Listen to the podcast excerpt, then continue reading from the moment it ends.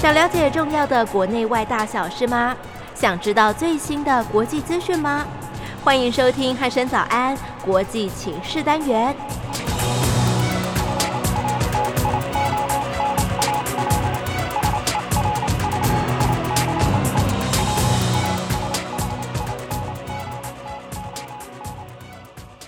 各位听众朋友，您好，欢迎收听今天的国际情势单元，我是易明。今天邀请到《青年日报》的王光磊大哥来到节目当中，磊哥你好。一鸣你好，各位听众朋友大家好。嗯，磊哥，最近这个国际上的这个大事哦，就属这个以巴冲突哦最为是剧烈，嗯哼而且这个新闻报道算可能被最近的台湾的这个疫情给压下去哦。但是其实，在当地哦，以色列已经进行了大概两个礼拜的这个空袭跟轰炸，是那在当地也造成了这个蛮多的死伤哦是。确实，对，那今天就是要来跟磊哥聊一聊以巴的这个冲突到底是怎么发生的，那它的导火线又是什么呢？ OK，呃，以巴冲突其实是一个国际现有冲突的老议题。是，那以色列它从二次大战之后回到他们所谓的应许之地，重新建国。。哦对对对，然后巴勒斯坦人原本住在当地的巴勒斯坦人被，赶走了，赶走对，那现在巴勒斯坦人移到两个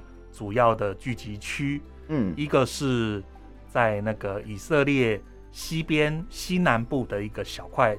呃，小块条状地带，哦，一我个们条俗状称的，叫加萨走廊。哦，是，另外一带是在另呃以色列的东南角，嗯叫约旦河西岸的一、嗯，一小块地。是，那这两块地，觉得都是以巴勒斯坦人为主。嗯然后这两块地，因为巴勒斯坦人在聚集在这里，是，那两派中间被以色列分开，嗯久而久之，这两块地既是巴勒斯坦人，然后又有不同的一些派别，派别跟思考。嗯加萨走廊的比较激进，是，然后获得了伊朗的资源，就是所谓的哈马斯组织掌控。哦是，在约旦河西岸的是比较稍微温和一点，但实际上是以前所谓巴勒斯坦解放组织，嗯后来在相关的那个协调之下，变成巴勒斯坦自治政府。对，那他们跟以色列稍微好一点，但其实双方冲突还是很多。嗯但是不会到直接交火，对而是比较大部分是巴勒斯坦人朝以色列军警丢石头、丢汽油弹，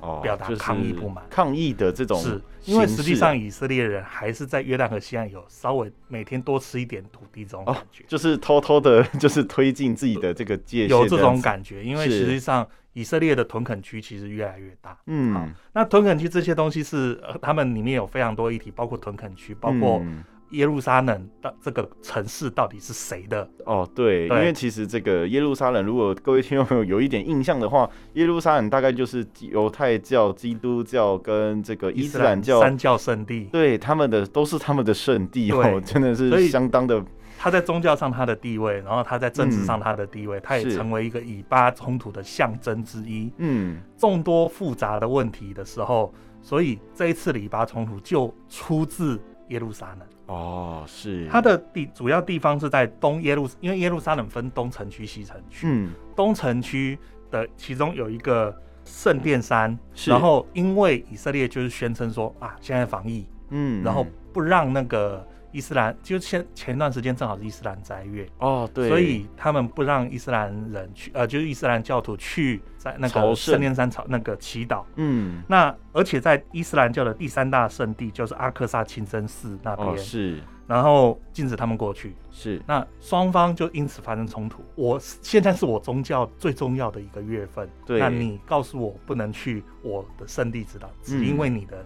那个防疫，防疫，或者说，那你也要有配套措施啊。但以色列不会给。对，就是以色列是完全禁止，是，其实实际上还是有很多就是穆斯林去嗯祈祷，然后以色列强制清场，哦，呃，来回几次之后就闹，双方就形成了群众冲突。哦，就是然后有经济冲紧突密冲就是一直升高了，对，那嗯这个冲突逐渐升高，原本大家都还没有关注，就想说，嗯，应该就是传统的约旦河西岸日常丢丢对石头、丢丢汽油弹，然后烧个轮胎。嗯，因为他们平常都在做这些事情。对，，因为其场相关的抗议，其实我有去过约旦河西岸的朋嗯友，他们是形容说，约旦河西岸好像大家的概念好像是贫民窟聚集区，实际上哦那边已经过得比什么叙利亚那些好很多了。是那边有无线网络，有嗯，该有的物资大概都有，只对是稍微乱一点。哦，是，对，但是相对的，相对的，在这个情况之下，随着以色列的压制越来越大，嗯那巴勒斯坦人串联也越来越越激烈。是另外一边激进的哈马斯坐不住了，哦，他们开始朝以色列打火箭。哦也加入这个冲对冲突了，所以从五月大概五月十号开始，嗯开始就呃慢慢就开始往那个以色列的几个大城市打火箭，包括前首都特拉维夫、嗯耶路撒冷跟南部的几个城镇都朝那个方向打。那到现在一个多礼拜，超过三千发火，各种各样的火箭，哦各式各样各的式各样的这种火箭，因为对嗯大部分是土制的，有一些是从伊朗走私过去，然后再到那个加沙走廊组装的那种嗯土制火箭，对那有一些是制式火箭这样子打。是那以色列人就用空袭来回应，然后嗯这个情况就从原本只是比较像是就警丢察石行动，头对，然从一后个治安行动变成是一个武军装事冲冲。突了，对，嗯那等于是整个局势升高。嗯那随着以色列，当然以色列东西先进，他们的那个防御力，他们靠着铁穹防空系统，嗯把那个大部分的火箭挡下来挡了，下来，是尤其是能具具威胁力的火箭挡下来。当、嗯当然还是有一些死伤，因为有一些这次打的量非常多，号称是嗯二零一四年以来最剧烈的一次攻是击。那部分挡不住的就落在以色列城市里，造成少数死伤。对那以色列就用空袭回应，嗯哎双方就双方螺旋升高，对越大越多，越丢越多。你丢我越多火箭，我就就轰空袭空袭你你越多。对那你为了此再继续丢更多火箭，对双方就越打越越打越严重，越打对越严重。打了一个多礼拜，目前已经造成几百人死亡，是然后几千人受伤。嗯那双方死死伤比，平民的死伤比大概是一比十嗯到一比十几，就对是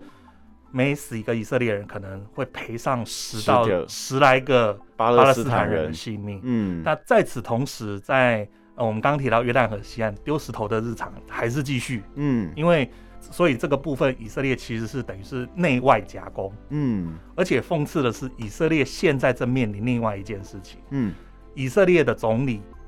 尼坦雅胡对，他因为贪腐问题已经说要审判他，讲了很久，哦对但是他因为他是总理，所以一直没被审判。哦，那他也呃，他然后做了很多美国呃以色列做了很多次大选，嗯但是都没有办法选出一个稳定内阁，哦，所以是尼坦雅胡就继续看守下去。对继续当这个总理啊，对，嗯那有人就评论说，这一次的冲突就是尼坦雅胡试图想要再进一步巩固自己的权威，哦，所以用安全牌，对因为他是军人出嗯身，然后他实际上在以前在以色列国防军战功彪炳，是他就是靠着安全牌嗯稳巩固他的地位。嗯那这一次他就那个故技重施，对再打一次，那反正正好大家都配合，哦，对，因为刚好这个时势所逼啊，是他就刚好顺势的就做了这件事情，嗯哼，对，然后顺便可以巩固他自己的政权哦。是，所以其实到头 到头来，呃，已经打了一个多礼拜，然后嗯几个比较夸张的点，就是以色列在空袭之前，大概会都会先通知那一栋楼的的人，哦，是，我要炸你，赶快跑，嗯嗯嗯，然后避免伤及平民避嘛，免伤及平民。对他们的说法是避免伤及，但是不可能不造成任何死伤，哦还是有对。然后在这个情况下，包括。几个大媒体，像美联社，嗯几个大媒体在加萨走廊的据点嗯也被炸掉了。哇，对，所以这个呃，这然后呃，以色列除了炸大型的建筑物之外，也嗯炸了那个哈马斯的地道，是，然后试图摧毁哈马斯的军事力量。嗯那来来回回之间，其实哈马斯确实损失蛮惨重的。依对照现有的那个其状现有况，公布的那个相关的轰炸资料，嗯哈马斯损失蛮惨重，但是他们就是我印象中在这段时间看到一句话非常非常经典，就是呃哈马斯的领袖哈尼亚告诉国际媒体说，嗯，以色列玩多久我们都奉陪哦，对我有看到这一个这对个宣算是宣言宣吗？言，对因为哈马斯本身有几十万枚，他们可能已经累积了几十万枚火箭弹，嗯我可以慢慢慢跟你打。嗯，那以色列人你有多少先进武器，我们陪到底。对，他的意思就是这个样是子，代表这个无论是这个仇恨，或者说这一个相关的事情。对是他们没有想要让他们步，没有想要让步，是那以色列也不想让步，因为当铁穹挡不住所有火箭的时候，己方一定有死伤。对这个己己方有，但是以色列一向拿着就是我要达成我绝对的安全嗯作为他的政治号召，对所以当自己出现时尚，他就一定要掐死这个威胁，对，也就是他要用更强的力量打死哈马斯。嗯，一来一往之间，双方不感觉不会退让了。对，越来越不会退让的这个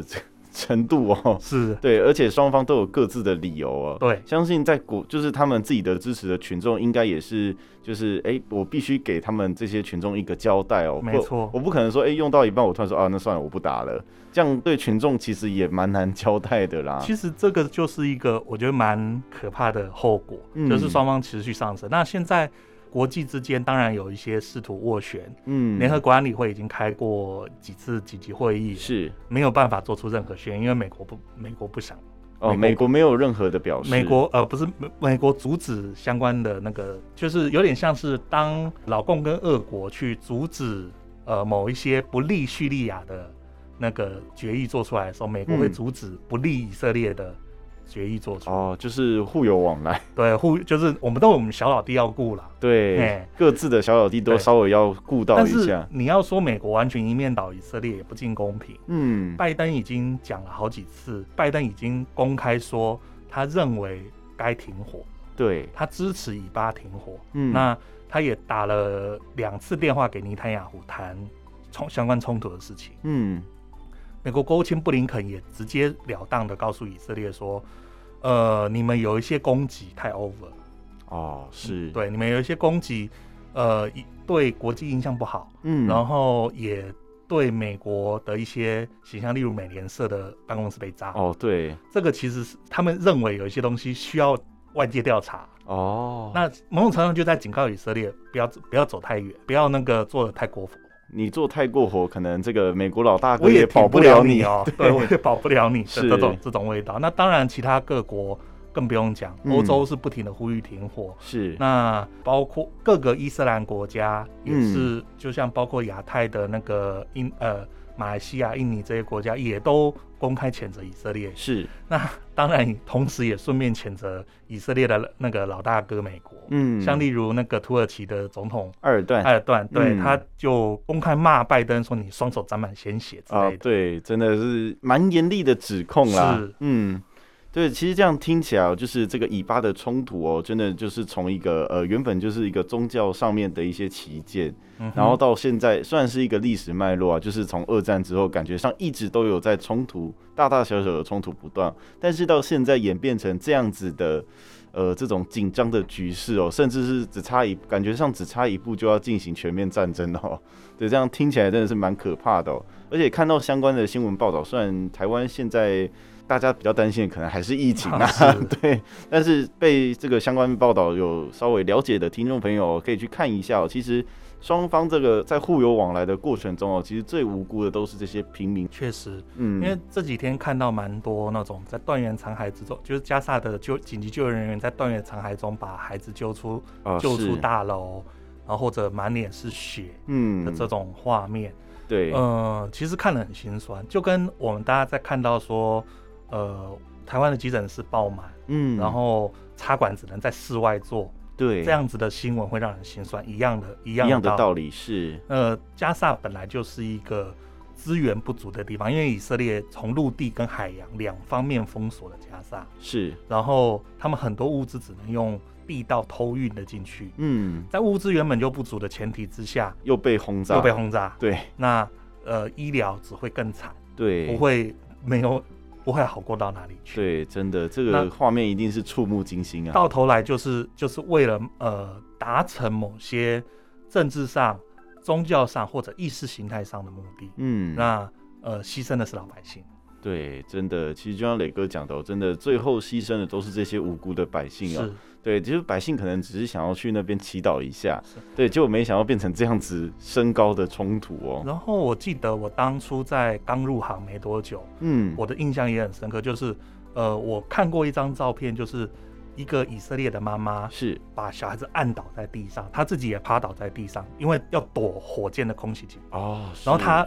把孩子按倒在地，护着她的头的同时，眼睛像鹰的眼睛一样，又害怕又警戒的看着四周。嗯，那一幕的照片，至今至今十几年了，我依旧印象深刻。是，我记得说，呃，我那时候给我我心里就想到一个，这就是他们战打仗的原因。以色列人为什么打仗？因为他们要保护自己，对，他们的概念是要保护自己。是，可是国际关系里面有一句话很讽刺，嗯这叫安全困境。当你想追求自己绝对的安全的时候，你就会造成别人绝对的不安全。哦，是这句话真的是很它讽是一刺个非常讽刺的的对论述，因为当你绝对安全之后，你人家打不倒你，对那相对的你就没有任何弱点可言，你就可以随便别人。啊、哦，对，它而的且概念是啊这个样子。对，而且别人会因为你的这个没有弱点而感到不安全。是，是那它这就是实际上能力上的，也是心理上的一个安全困境。嗯这实际上是非常非常值得我们玩味跟思考的。嗯对，是。其实，在就今天跟磊哥聊到这个以巴冲突的部分哦，其实刚刚磊哥有提到这个，就是两边呢，就是用火，就是那个巴勒加萨总巴勒斯坦人，他们是用这个火箭来是攻击以色列哦，然后以色列却是用这个空袭的方式来还以颜色。是对，那其实以色列他们在防御这个巴勒斯坦他们的火箭的时候，其实是用所谓的铁穹这个系统。对，那当然，这个铁穹系统一出来之后，刚刚磊哥也其实有提到说，它其实防御住了大部分的这个火箭嗯的哼，攻击哦。当然有少部分就是可能百密一疏的状况，所以是导致落在以色列的这个城市里嗯面，哼嗯哼导致一些人员的伤亡哦。但是这个铁穹系统哦，似乎听起来好像也是蛮厉害的哦。那当然，国内有一些专家就认为说，诶，那台湾是不是应该引进这套系统来作为我们防空的这个利器？那嗯哼不知道雷哥您的意见是什么呢？呃，我们回头来看看，先从铁穹是什么开始解开始谈。是，呃，我们回回头来，呃，就是从我刚刚提到那张照片开始。嗯嗯，嗯那时候以色列还没有铁穹这个东西，是，大概两三天就会从无论是北边的黎巴嫩，嗯，或者是南部的就加沙，加沙在西南边嘛，对对对，三不五时就动一发一发火箭，就一发，过来了，然后一发火箭来了，大家呃有反炮兵雷达就会算对它的落点在哪里，对然后那个地方就嗯响起警空气报，警报，对然后所有人就哇开始找防空洞，对，紧就张开要始死躲，开始躲。嗯，那大街上怎么办？就像那个妈妈一样，趴把着，孩子按倒，嗯，然后再紧张的看落点在哪里，啊什么时候来。是那为了这个情况，以色列大概从二零零六到二零零七年开始在思考说，我们要有一个东西可以挡来自这些火箭攻击，对，因为他们不止火箭，它可能有是迫击炮，哦，然后大是型的飞行会爆炸的土制炸弹，对，所以各种各样的那个呃从空中而来从的空中而来，对，从对空中而来的各种各样爆炸的会有爆炸的物品，武器，对，那甚至包括重型火炮，哦，是这，些东西都是以色列人想挡住的目标。嗯那换言之，最后他们达成那个做出来的东西就叫 Iron Dome 铁球，嗯，是这个东西可以主要的拦截对象是射程四到七十公里之间的武器。是，刚刚提到火箭、对，破炮、嗯火炮，嗯，大概都挡得住。对，那它的东西大概分成，算是那个所谓的呃发射架，嗯然后它是二十连装的发射架，哦然后一个飞弹连大概是三到四个，嗯然后管制系统嗯跟一具那个雷达，嗯，它那个雷达是那个以以色列 Abit 公司做的相位阵列雷达，是哦而且是主动电子扫描阵列，所所以它可以，用多功的同时去扫描搜索、追踪嗯，，来袭目标。哦，最终来袭目标，因为我们刚刚提到那些火箭、火炮这些东西都不会中途变轨，哦，对，对，嗯它大其实就是一个它一出个去很了出去了会，就大概很稳定的弹道，对顶多就是土制炸弹可能会有一些动乱飞偏的差偏差乱飞的情对 况，，可是那个偏差也是不可预知的，呃，也不会差太远，对，所以，以他们有能力去拦截。嗯，那透过他们的非，我那时候我一直到现在我都还是觉得他的那个战管系统非常先进，是，他，会去计算这个落点。嗯，然后这些落点可能会威胁以色列城市，他们是才会发射拦截飞弹出去。哦，是，所以对如果落点并非在以色列的城市，他们可能就会，哦，那嗯，就让它落在无人区没关系的，不要浪费我们的飞弹。这蛮聪明的，对就是还会非常聪去明计算这个落点，是是，那所以这个铁穹系统，它就是用这样的方式去拦截。那换言之，它的第一个，它的拦截的甜蜜点是，是四到七十公里，对，台海最宽的距离是一百二十公里，呃，最窄的距离是一百二十公里。哦，对对对，所以其实是更远。对那更远的话，弹道就会更高，对，或重返速度就会更快。嗯，所以换言之，铁穹并不是在台海并不是那么好用，嗯，它是设在以色列最适合于以色列对抗那个哈马斯跟真主党的武器，是所以它要搬到别的地方会有它的能力限缩。哦，美国人曾经，呃，美国人试先也采购了铁穹，嗯然后试着把它，呃，然后希望把它作为一个，呃，整合防空系统之一。嗯，但是虽然铁穹当初研发的时候，美国人至少拨了十来亿美元吧，哦，有支援这个以色列 吗？对，支支援以色列十来亿美 元，是，丢给以色列做铁穹。嗯，可是是最后，呃，依照其实当初在做的时候，就有参议就有众议员骂这件事情。嗯，我们花了十来亿美元给给以色列做这个东西，但我们拿不到任何回馈。哦是，那原本这想说研发可能美国可以用一下，呃，最后美国人跟以色列买了两个连的铁球，嗯，然后但是他们想要拿拿来整合到自己的飞弹那个防御系统里面，嗯，然后以色列不肯给美国人最后的研发原始码。哦，是，所以变成说美国人拿到那一套系统，虽然采购了两个连的这个对系统，但是最后根他本们也也用不到。也只能就是好，我们就用，但是哦对我们没办法把它透过自己改没办法整合整出来合到自己的那，因为他们需要背后的东西，嗯，对， 所以就是这个原始码的部对，分。所以到最后部分的美国人认为自己被坑了啦，对，其实这样听起来真的是有点被坑的感觉哦，因为我花了十来亿美元给你研发这套系统，结果最后你原始码也不给我是。。可是你要想哦，依嗯，照我们刚刚讲的，一个礼拜打三千枚，是，然后大概呃，据说大概是有三分之一的飞弹落到有威胁的地方，然然后在三分之一的飞弹里面只造成十个人的伤亡，只造成十个人死亡。这以色个列防御力真的是蛮好的耶，呃哦说真的，对，那刚刚提到它是呃，目前整我目前公以色列以色列方面公布他们的部署状况， 嗯，以色列弄了二十个连，是从南到北，是，然后每个连大概是三到四个发射器，换言之，随时他们有六十到八十个发射器被对电发射，嗯，对，所以他们构筑了这样子的初步的低阶的拦截网。哦那当然，以色列还有更高阶的舰用箭矢机这种箭式飞弹、嗯，大卫投掷所这些反飞弹系统，是来拦截更强的武器弹道武器飞弹。是，这样就是铁穹的秘密。哇，这个铁穹真的可以说是这个防御力真的是相当的高，难怪就是一些国内的专家学者会认为说台湾需要哦。但是应该按照前面刚刚磊哥所讲的哦、如果没有取得原始码，好像也没有办法用在台海上面。呃，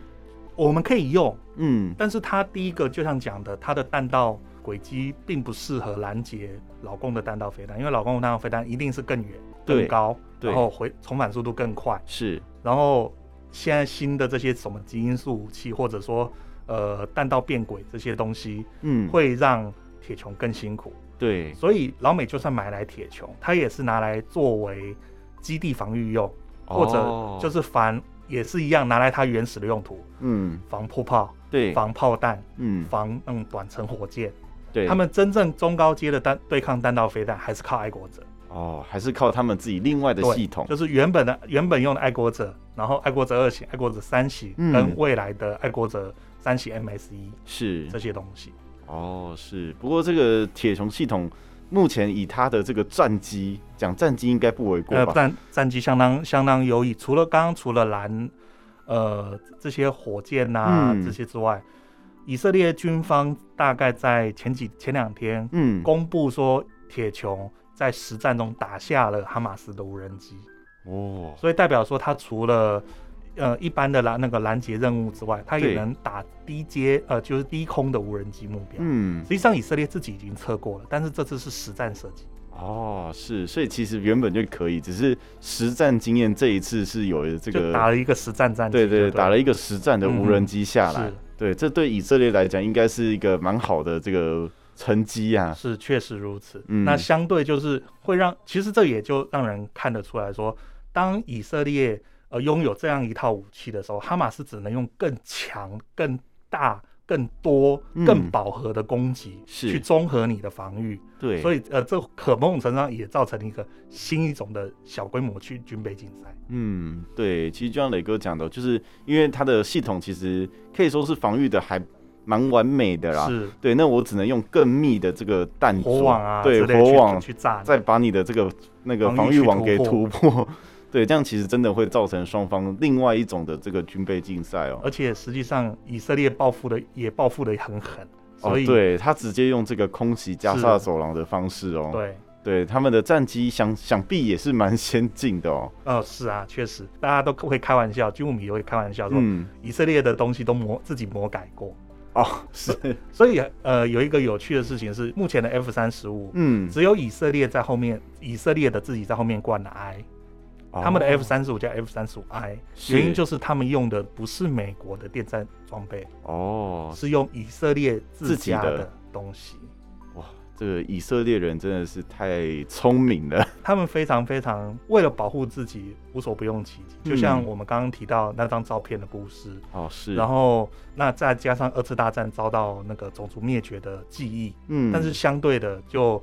也造成了其他人呃，就是这是一种相相互的过程，对哎，那造成了别人的不安全，别人的不安全，然后对一路到现在中东的各种冲突，嗯，那这是到底感觉就是一个历史的，不知道该说它是必然性还是一个命运造成的结果，对，因为这种谁对谁错，其很实难嗯讲。对非常难讲。这第一个， 第二个是、就是就像磊哥讲到，哦他即使发展他的武器，就是哎、到很是先进，然后优于其他国家，但是对其他国家来讲，你就是一个威胁啊。是啊，没对错，而且他们目前的状况看起来，应该是没有办法寻求一个和平解决的方式哦。不容易啦。除非对美国摆明就是你立刻明天停火，对，然后但是不然我就不给你 钱，但应该很难啊呐、很难啦。不，我觉得很难啦。双方都必须要有。以色列在美国政坛的游说势力也很也是非常强大的，嘿所以感觉得出来，并不容易就立刻喊停结束。嗯、是对。因为如果要立立刻喊停哦，其实说真的，这是除除了刚刚磊哥讲，嗯就是嗯嗯哎、美国国内以色列的这个游说势嗯力哼很庞大之外哦，